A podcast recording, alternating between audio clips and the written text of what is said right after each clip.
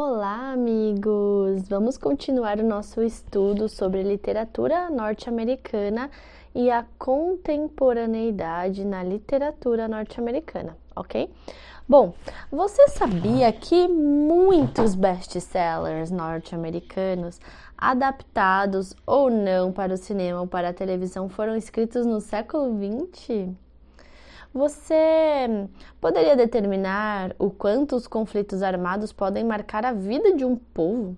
Tais considerações caracterizam de fato a produção literária dos Estados Unidos naquele século e no presente, e definiram como o povo foi capaz de acolher tantos homens e mulheres vibrantes, além de suas personagens. Nesta unidade, você acompanhará o panorama histórico, literário e cultural que definiu a contemporaneidade do povo norte-americano nos anos anteriores às guerras e posteriores a elas. Você será apresentado a autores renomados mundialmente que fazem parte de um cânone muito peculiar relacionado às vivências de uma nação que abriga uma diversidade local e cultural. Você verá que o lugar e as tradições passaram a ser valorizados novamente. Então, olha só, lugares e tradições passaram a ser valorizados novamente. Com o pós-modernismo e com a desconstrução da história desse povo, que erigiu muitos alicerces com a massa popular, evidenciando o lugar da mulher e da força inovadora. Então, o, com o pós-modernismo e a desconstrução da história, uh, muitos alicerces, né, é, com a massa popular se erigiram. E o lugar da mulher e da força inovadora. Então, evidentemente, você poderá verificar como os autores e as autoras norte-americanas encaram temas como a violência, a discriminação ética e o preconceito entre os anos de 50 e o início do século XXI na poesia e na prosa, com acréscimos de contribuições muito significativos para o enriquecimento da produção e da cultura identitária. Desse modo, uh, nosso objetivo aqui é identificar, reconhecer, analisar fatos, eventos e obras que caracterizam essa produção, ora regional, ora convencional, ora alegórica, interpretando como ela se manifestou em palavras e imagens. Bom, vamos falar um pouco sobre a poesia contemporânea norte-americana. A poesia nos Estados Unidos tem uma herança fortemente atribuída aos primeiros anos do século XX. Então, os primeiros anos do século XX, né, traz essa força dessa herança. Porém, muito se pode definir sobre essa poesia a partir da segunda metade do século, quando se firma a poesia do eu e a poesia do mundo. Catherine Van Spankeren sugere uma divisão didática para compreender como os poetas do século XX trilharam seus versos. O que a autora denomina de poesia do eu pode ser compreendida como uma expressão da alma em último estágio, mas se diferencia por apresentar-se como monólogo com apelo ao discurso direto ou ainda um diálogo com a mente humana. Ela destaca alguns poetas importantes nesse tipo de expressão do eu lírico, como William Stanley Mervyn.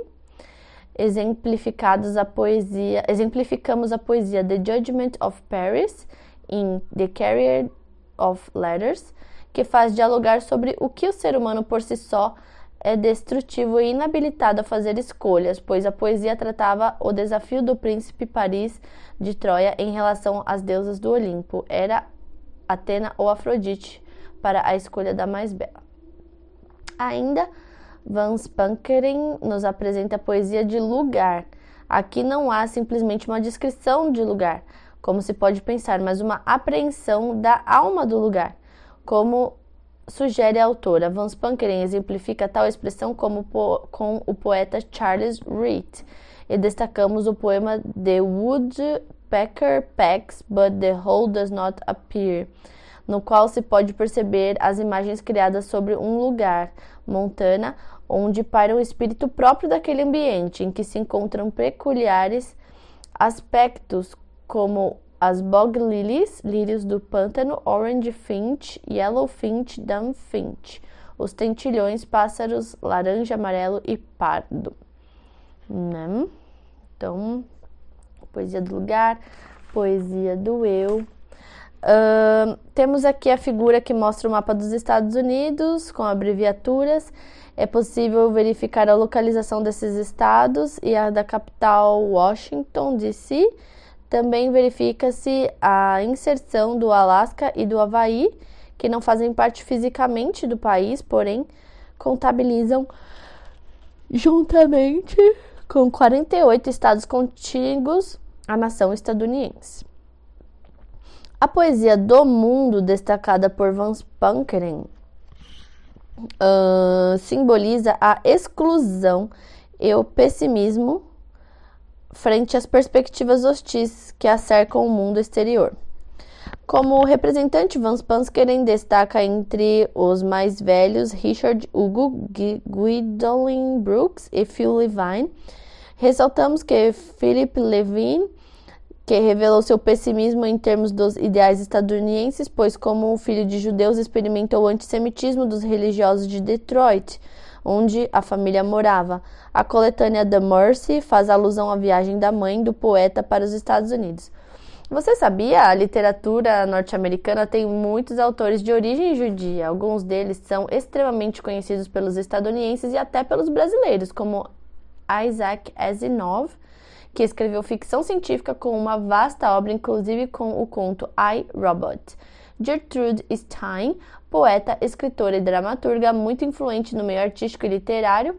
Paul Auster, escritor e diretor, criador de Mr. Vertigo que trata da história de um órfão, Walt.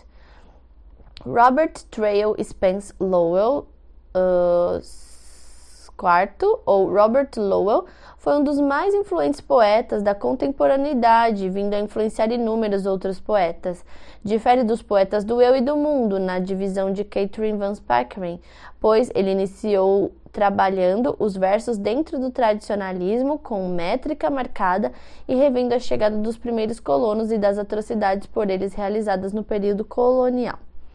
Vemos aqui um selo comemorativo à autora estadunidense Gwendolyn Elizabeth Brooks, negra que escreveu poesias desde criança. No selo, a autora está de óculos, sorrindo e a imagem dela está centralizada. Um, Após essa fase, ele passou a ver os fatos mais próximos dele em nível histórico e iniciou inúmeros protestos contra a Segunda Guerra Mundial e contra a Guerra do Vietnã. Sofreu imensamente a influência da poesia experimental dos anos 50 quando reformulou seu estilo de escrita, optando por versos livres e por formas mais mistas. Se Robert Lowell representou grandes feitos na poesia, né? Ele foi um dos mais influentes poetas, né, da contemporaneidade. É até bom grifar. Embora tenha vivido pouco tempo, Sylvia Plath também estabeleceu uma empatia grande entre seus leitores. Ela é considerada por Catherine Van Spankeren como a poeta idiosincrática, ou seja, com estilos ímpares a partir da tradição, estendendo-a, porém, para novos campos, com um sabor distintamente contemporâneo. Assim, Sylvia Plath que foi aluna de Lowell, dominava uma métrica formal e tradicional, entretanto, com o desenvolvimento de sua criação artística, ela foi apresentando uma familiaridade com as palavras, criando imagens muito vívidas de seu quadro conjuntural. Mulher independente, porém presa às convenções dos anos 50, do padrão de esposa passiva. Platt suicidou-se aos 30 anos, mas deixou poemas inesquecíveis em Ariel, por exemplo, Morning Song. Credo, que coisa triste. Meu Deus. Uh, os, vemos aqui o selo né, da escritora. A autora foi fotografada de lado com um sorriso discreto. Ela estava bem jovem na imagem, pois cometeu suicídio aos 30 anos. Se o tom, às vezes perturbador, de uma mulher afetada pelo tempo surge nos versos um, de Sylvia Plath, então é, o tom perturbador de uma mulher afetada pelo tempo, né? Uh, Adrienne Cecile Rich, ou Adrienne Rich, também criticou padrões rígidos em relação às mulheres. Rich reiterou a questão de as mulheres viverem em uma sociedade patriarcal que as tolhe na qualidade de indivíduos ativos e criativos. Você quer ler? Muitas poesias e obras em ficção não estão traduzidas para a língua portuguesa, porém a vasta autoria norte-americana pode ser apreciada em diferentes mídias na internet, bem como em livros autênticos e em obras traduzidas. Há um poema muito marcante de um autor estadunidense cujos pais eram judeus e imigrantes e cuja representatividade focaliza a poesia do mundo, da modalidade que evidencia um tom naturalista realista muitas vezes na defesa da perspectiva das minorias marginalizadas das cidades. Você poderá ler na íntegra em inglês e também ouvir o poema The Mercy do autor Philip Levine.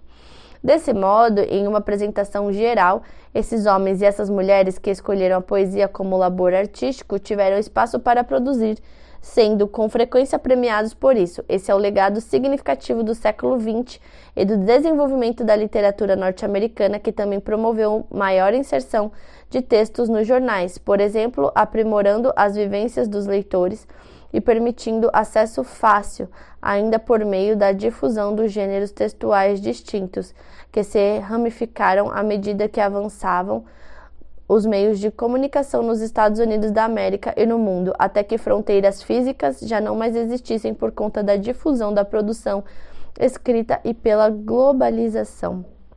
Então, esse é o legado do século XX, né, que também é, foi aprimorando pelas vivências dos um, leitores e sendo difundido, se ramificando através dos meios de comunicação.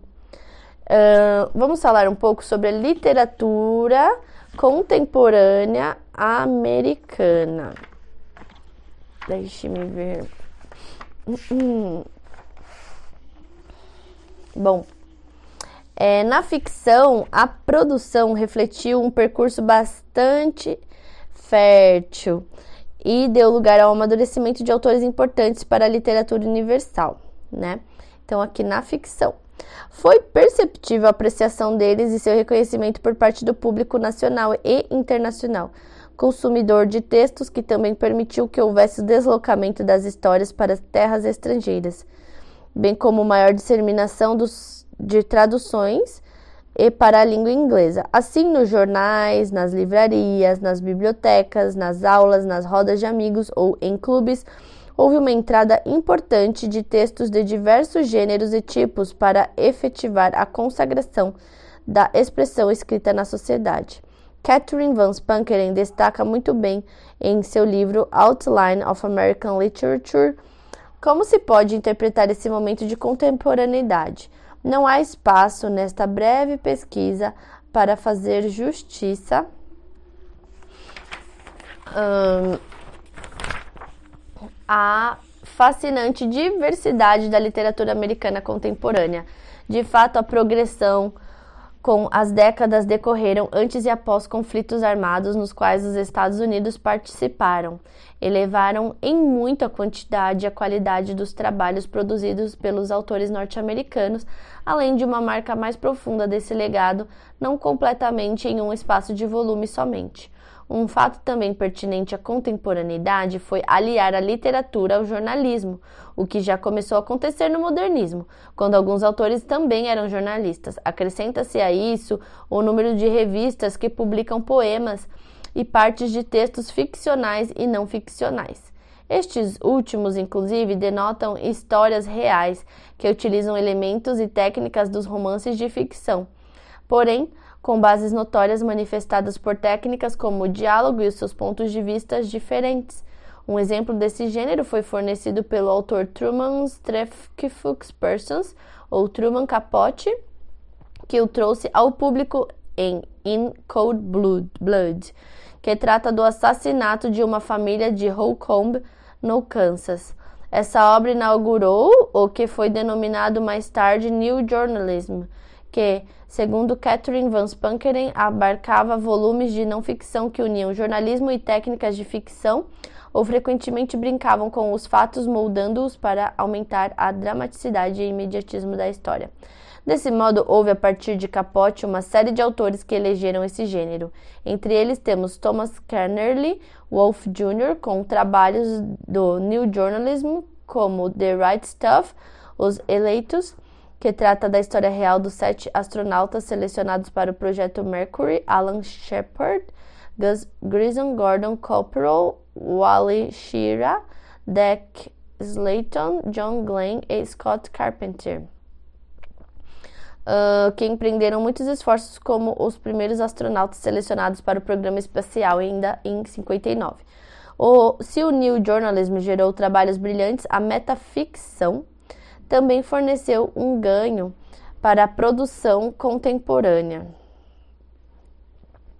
Uh, esse gênero diz respeito à ficção sobre ficção, isso é, autorreflexiva, e que espelha um processo pelo qual a ficção é construída e lida. Um exemplo é Thomas Huggles Pinkham Jr., que escreveu seus romances como histórias dentro de histórias, evidenciando aspectos muitas vezes não decorrentes da história oficial, como em Mason and Dixon, que trata da demarcação de Charles Manson e Jeremiah Dixon nos anos do período colonial entre 70, 1763 e 1767 separando Maryland, Pensilvânia, Delaware e West Virginia, recontada por um clérigo denominado Reverend Wicks Cherry Coke, que teria testemunhado os eventos sobre Mason e Dixon, apresentando fatos sobre eles supostamente vividos.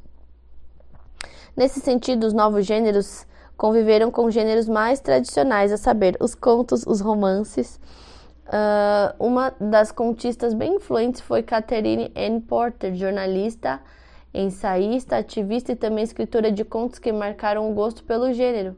E esse gênero realmente produziu grandes frutos nos Estados Unidos.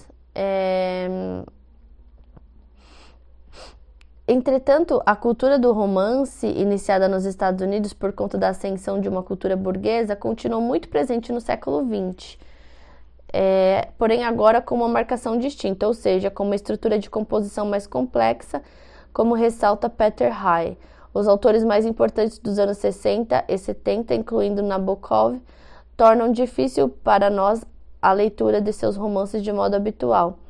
Vladimir Nabokov, por exemplo, escreveu Lolita, que trata da história de um homem adulto de suposto nome Humbert que se apaixona por uma menina de 12 anos é, de idade, filha de sua companheira.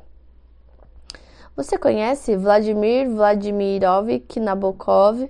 Foi um autor russo de nascimento que recebeu naturalização estadunidense após alguns anos de serviço como professor russo de literatura em Wellesley College, Wellesley College em Massachusetts. Escreveu uma parte de sua obra na língua materna e outra parte na língua inglesa. Um dos mais famosos romances do autor é Lolita. Nabokov escreveu em russo desde 1926 até 1939. Além de escritor e professor, ele também foi tradutor, especialmente de suas obras. Redigiu contos, peças, inclusive hum, publicações póstumas. Então, a gente é, revendo aqui, podemos dizer né, que a, a literatura contemporânea ela tem muito incorporado né, do jornalismo, é, poemas ficcionais não ficcionais. Uh, também tem o New Journalism, que gerou a metaficção, onde o gênero fala da ficção sobre a ficção, né? Um, e Uh, se pensarmos em pós-modernidade, temos uma visão muito diversa sobre estilo e liberdade de expressão, como um fenômeno que atingiu a todos a partir dos anos 50 nos Estados Unidos. Essa diversificação traduz como o grande caldeirão cultural, que precisou crescer para abranger toda uma gama de ideias e fontes de inspiração artística que conduzem a uma literatura contemporânea para uma das mais ricas e veneradas produções que já pôde ser descrita no mundo ocidental. Vamos falar agora sobre o pós-modernismo e os traços identitários e culturais. A pós-modernidade, manifestada na literatura, apresenta uma dimensão bem vasta dos Estados Unidos, porque muitos autores abraçaram essa visão que, para Linda Hutcheon, não é um retorno nostálgico, é uma reavaliação crítica. Olha só, não é um retorno nostálgico, é uma reavaliação crítica.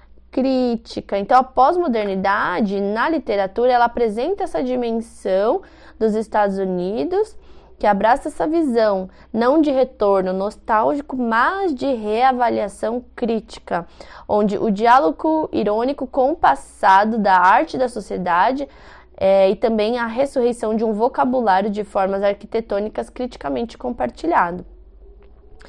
Como assevera Peter High com a relação ao romance factual, aqui o autor usou fatos da história para criar formas de ficção novas e fora do normal. Ele ainda acrescenta Uh, o exemplo de William Steadon, romancista e ensaísta, que escreveu The Confessions of Nat Turner, que mostra a narrativa de Nat Turner, um afro-americano que liderou uma rebelião de quatro dias em 1831, buscando os fluxos de pensamento desse escravo para evidenciar suas percepções e razões uh, na realização de seus feitos. Uau! Uhum. Interessante, buscando o fluxo de pensamento para evidenciar percepções. Em contraposição a esse traço específico, no mesmo ano temos o lançamento de Snow White, de Donald Barthelme, autor de contos, romances e peças no estilo de curta duração, trazendo a fragmentação do discurso e visões pessoais, invertendo o conhecido conto, apresentando uma versão moderna do ponto de vista dos anões, da Branca de Neve e da própria Madasta. A história uh, inicia com a morte do suposto príncipe Paul Amadode, Branca de Neve, Snow White, que bebeu o veneno destinado à amada. Essa perspectiva alterna, alternativa demonstra que a visão da pós-modernidade prima pela transposição e pela experimentação de novas formas de criar e de ler.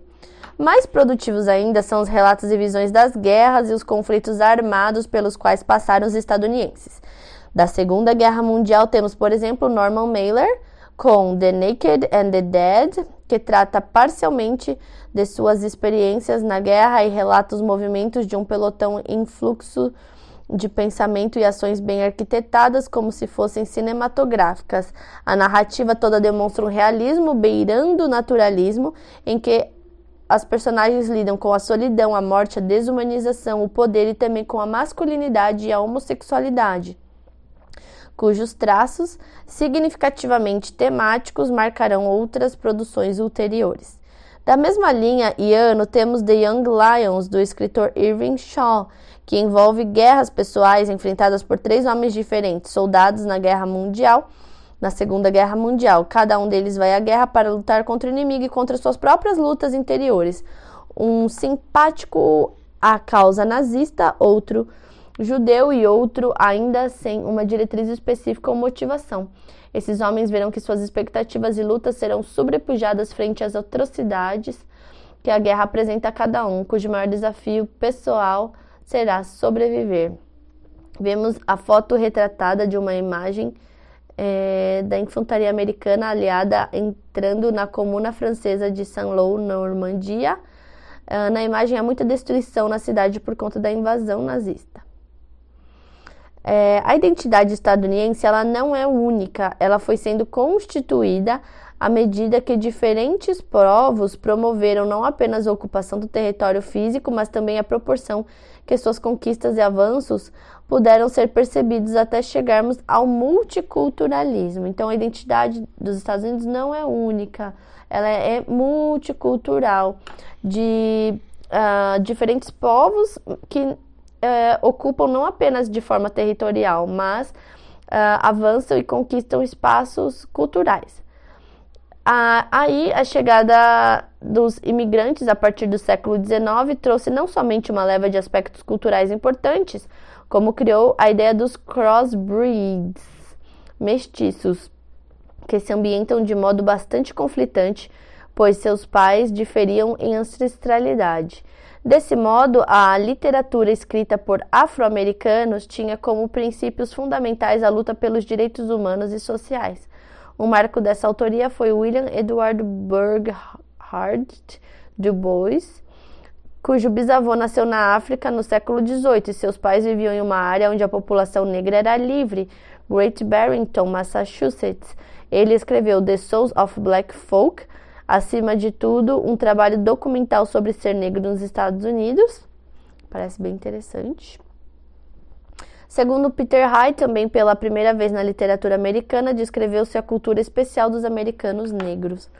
Uh, você quer ver o filme The Little Foxes, ou Pérfida, título em português, da escritora Lillian Hellman, e dirigido por William Wyler, apresenta a história de, da família Giddens, ricos proprietários do Sul, uh, os Hubbard, da família de Regina, é protagonista casada. Uh, peraí protagonista casada com Horace Giddens, estão prestes a morrer e não aceitam as negociações dos irmãos de Regina. Na produção de poesias e prosa afro-americanas, temos inúmeros trabalhos autobiográficos e estudos profundos sobre a tradição, a cultura e identidade negras estadunidenses. Então, uh, essa produção de poesia e prosa afro-americana tem muita autobiografia, e estudo sobre a tradição, cultura e identidade dos negros, né? Então, a cultura, a identidade, tradição, biografia, que nos remetem à riqueza de sua produção.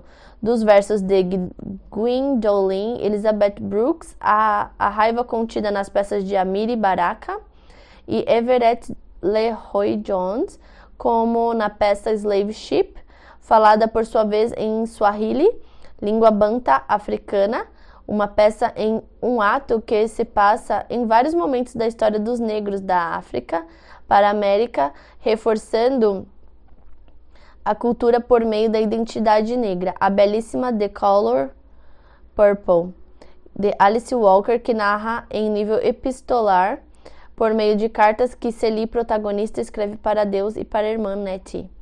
Tanto quanto os negros, os judeus também lutaram bastante para expressar sua cultura e seus traços identitários por meio da cultura, da literatura.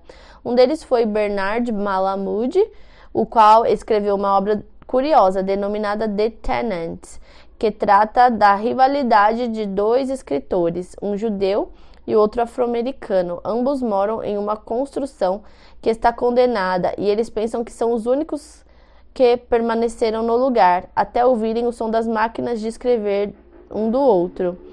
Cada um deles deve terminar seu trabalho, embora tenham de vencer inicialmente os preconceitos que foram construídos durante suas vidas. Uh, dois, deixa eu ver.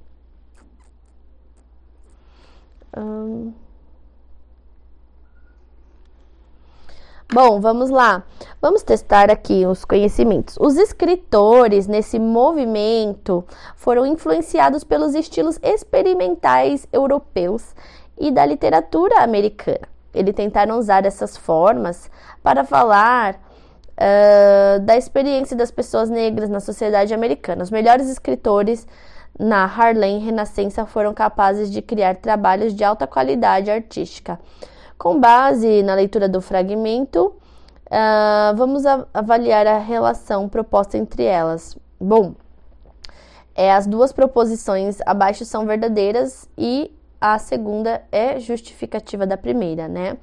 Os negros passaram a ter mais expressividade por meio de trabalhos como o de Web Du Bois, uh, porque os negros levaram né, o jazz para o norte e foram responsáveis por um movimento artístico e cultural muito importante denominado Harlem Renaissance.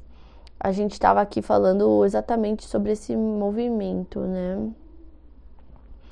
Bom, hum... então é isso. Os negros levaram o jazz para o sul do sul, do sul para o norte, e foram responsáveis por um movimento artístico cultural muito importante. E os negros passaram a ter mais expressividade por meio dos trabalhos, né? Então, é, graças a Du Bois, essa expressividade se refletiu inclusive na música. Bom, um tema visitado também nos Estados Unidos é o Holocausto. Um autor judeu que soube retratar esse tema de modo respeitoso e sutil foi Isaac Bashevis Singer. Em Enemies, A Love Story, Singer trata da história de três refugiados em Nova York, sendo que o protagonista se vê envolvido com três mulheres que passaram desde o período da guerra até sua vida presente repleta de fantasias e de mentiras. Ele parece estar sempre se escondendo, como na guerra, vivendo como um inimigo de si mesmo e das mulheres a quem ele engana. Se a identidade vem da origem, muitos autores, inclusive de textos de teatro, proclamaram essas origens muitas vezes com aspectos não muito agradáveis de suas peculiaridades. Um exemplo claro dessa questão é a escritora Lillian Hellman, que escreveu uma peça marcante chamada The Little Foxes. Na peça, a autora retrata a vida de uma família do sul dos Estados Unidos seus interesses e vicissitudes em comparação com a hombridade e fragilidade de algumas raízes ainda boas dessa tradição, uh, as quais sucumbem frente à perfídia dos poderosos, uma crítica também aos anos 20, quando as mulheres não podiam tomar conta de suas vidas financeiras e quando os casamentos eram arranjados. Desse modo, a consolidação da cultura e da identidade estadunidense não são fáceis de prender, né? Uh, pois são vários aspectos que estiveram em jogo desde o começo do século XX até os dias de hoje. Uh, a identidade americana teve várias ondas de entrelaçamentos que provocaram também uma reação contrária voltada à unificação e à identificação. Tarefa nada fácil em uma nação repleta de raízes originais fortes, conforme mostramos. Por meio da língua e da literatura, podemos compreender que esses traços identitários e culturais se revelam cada vez mais genialmente distintos, provocando a revisão constante da história e do registro escrito por homens e pelas mulheres que ali habitavam, certo? Um, a partir da ficção norte-americana e do panorama marcado por essa produção, foi possível verificar que houve uma crescente popularização é, de conteúdos diversificados, né? Então, essa ficção norte-americana e o panorama dessa produção mostra que houve realmente uh, popularização de formas, conteúdos diversificados empregados por escritores entre 50 e 60. No processo de constituição dessa nova determinação, que autores chamaram sua atenção? Uh, explique com suas escolhas em um texto, com no mínimo dois parágrafos, apresentando os nomes desses autores e suas obras. Se desejar, realize uma pesquisa mais apurada na biografia sugerida. Bom, vamos falar agora sobre o regi regionalismo na literatura de ficção americana contemporânea. Vamos lá. Uh, regionalismo na literatura de ficção americana contemporânea. A contemporaneidade não foi capaz de dissolver os reflexos da força regionalista que se propagou, levando suas tradições para o conhecimento de todos por meio das imagens e de cores próprias, e mais especialmente descentralizando a ambientação. Então a contemporaneidade ela não conseguiu, né, dissolver a força regionalista que leva tradições, conhecimento por meio é, de suas próprias características, né, descentralizando a ambientação.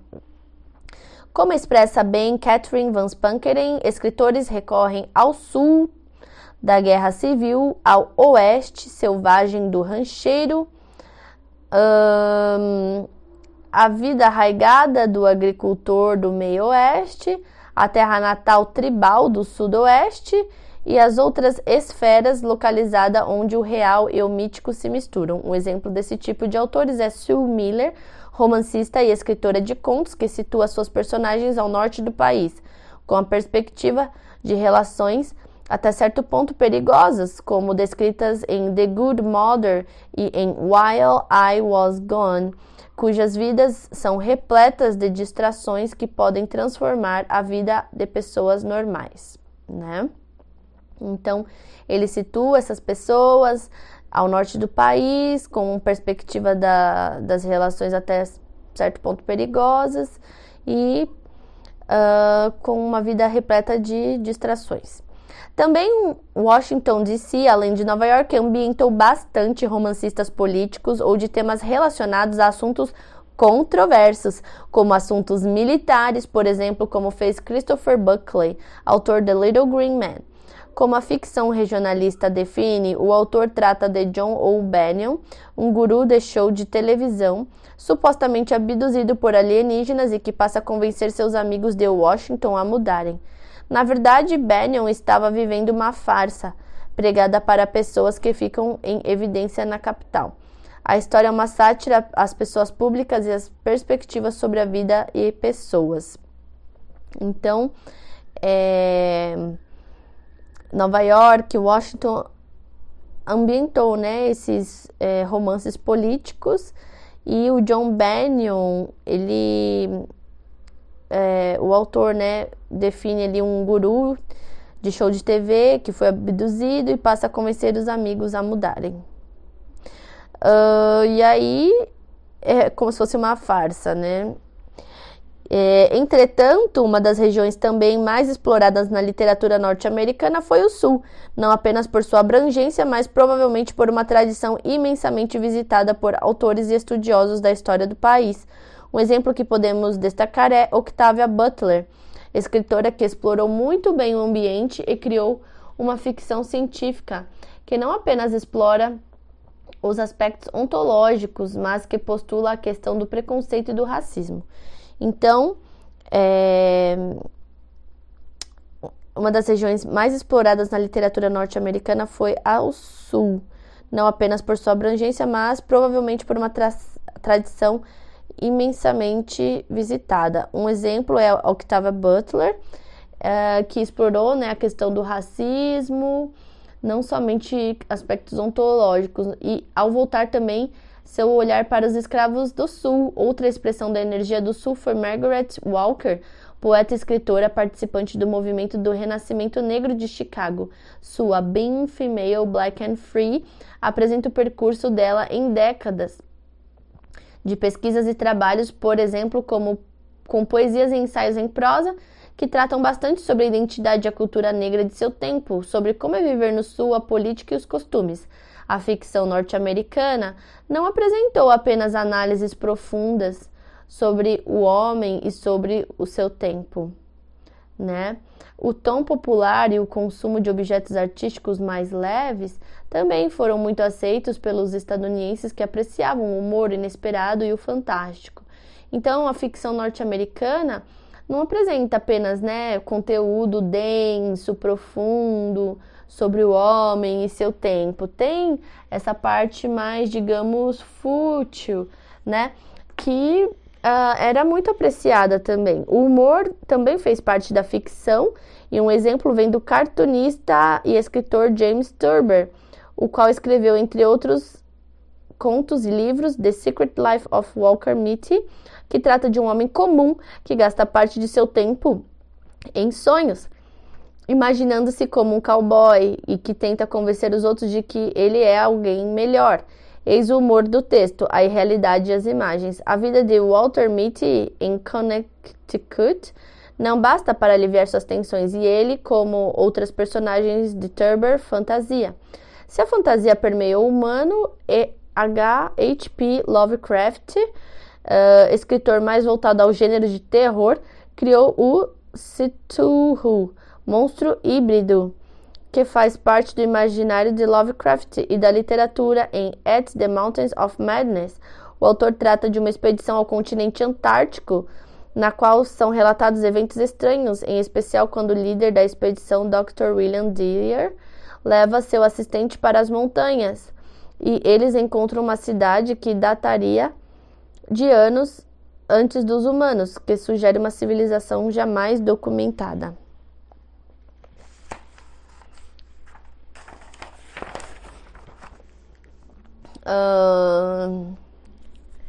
Se a ficção criou raízes e fantasias curiosas, ela também deu vazão a um gênero que foi de algum modo iniciado no romantismo americano com Edgar Allan Poe, com The Murders of the Rue Morgue, a ficção de histórias de detetive para Peter High, dos anos 20 até os primeiros da década de 50, houve a Golden Age dessas histórias.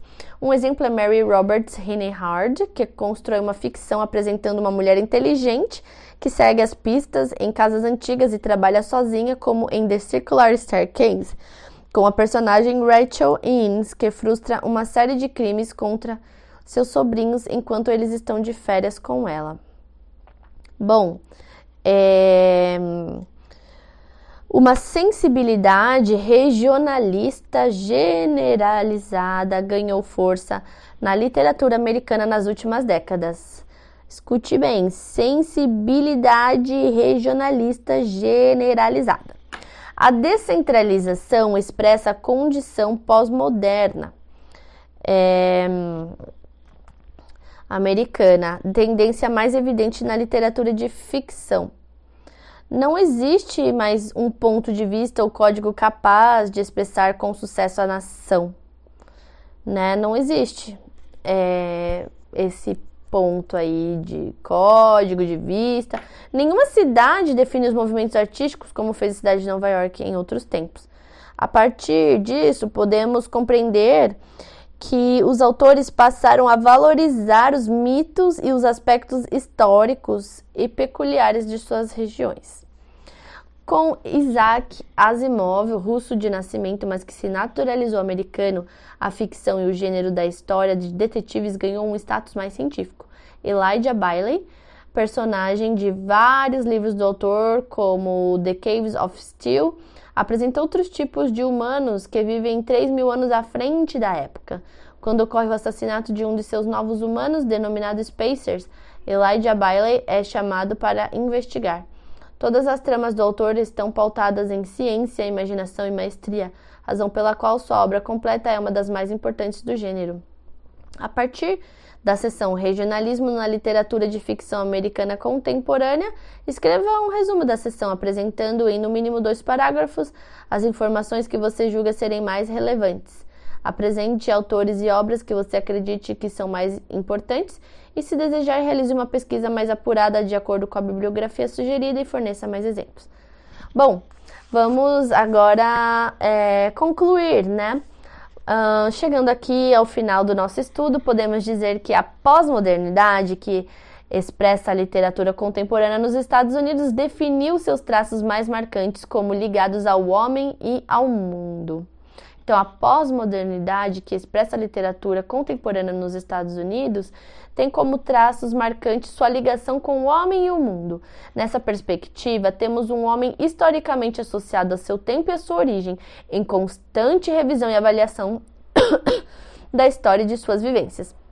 Desse modo, as palavras e as imagens criadas pela literatura reforçam a criatividade e a liberdade conquistada por muitos anos de lutas pessoais coletivas advindas de uma historiografia bastante rica.